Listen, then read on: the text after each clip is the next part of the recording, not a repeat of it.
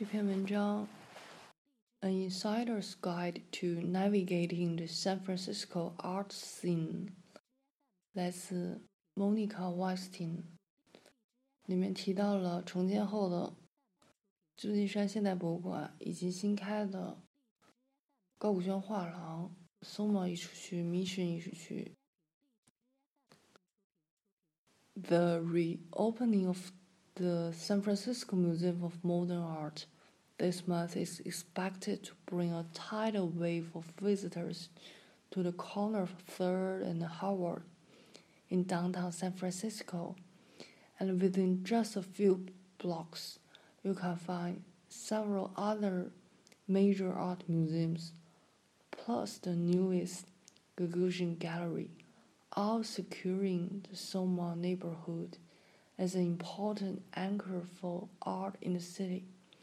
But to capture the depth and breadth of San Francisco's unique, occasionally elusive art scene, you will need to venture further afield. For every story of rising rents, leading galleries to shutter in one established art hub, there's another about reopenings in a more removed location. This non-exhaustive list of genders by neighborhood necessarily leaves out some of more isolated gems, notably San Francisco Art Institute's world-class galleries in Russian Hill and the Young Museum in Golden Gate Park not to mention Oakland and the rest of the East Bay. In compensation, we offer a rich, exciting mix of emerging and prominent art space in the four strongest art ecosystems in the city. For many visitors to San Francisco, this will be the first stop on any art agenda, and rightly so. Soma and nearby Embarcadero along the water boast cornerstone museums, the best photography venue in the city, and several on-point galleries, as well as more idiosyncratic spaces for those willing to travel to the less touristy area of the neighborhood. Start your day with a visit to the massive new SF MoMA and take any pressure off yourself to see all of it.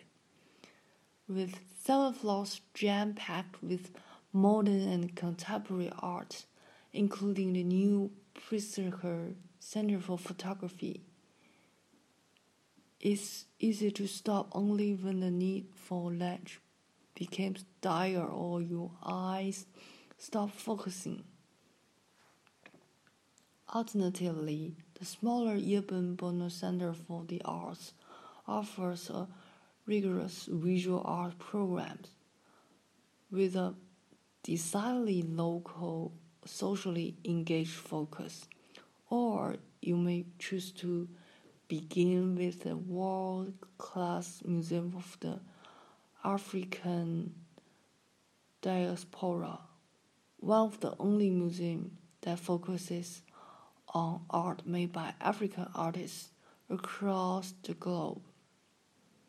Stroll down the Embarcadero for the early afternoon slot at Pier 24 Photography, which houses the draw, dropping Pilara Foundation's collection in addition to exhibiting ambitious but accessible shows of historical and contemporary photography.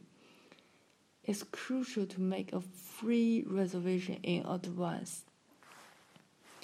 For a cross section of the art world most tourists don't see, head to the southwest area of Soma near 7th Street to view the locally focused gallery at the non-profit root division, and the alternative space, aptly named Outer Space, which shows outstanding emerging artists and has a unique jail cell residency program.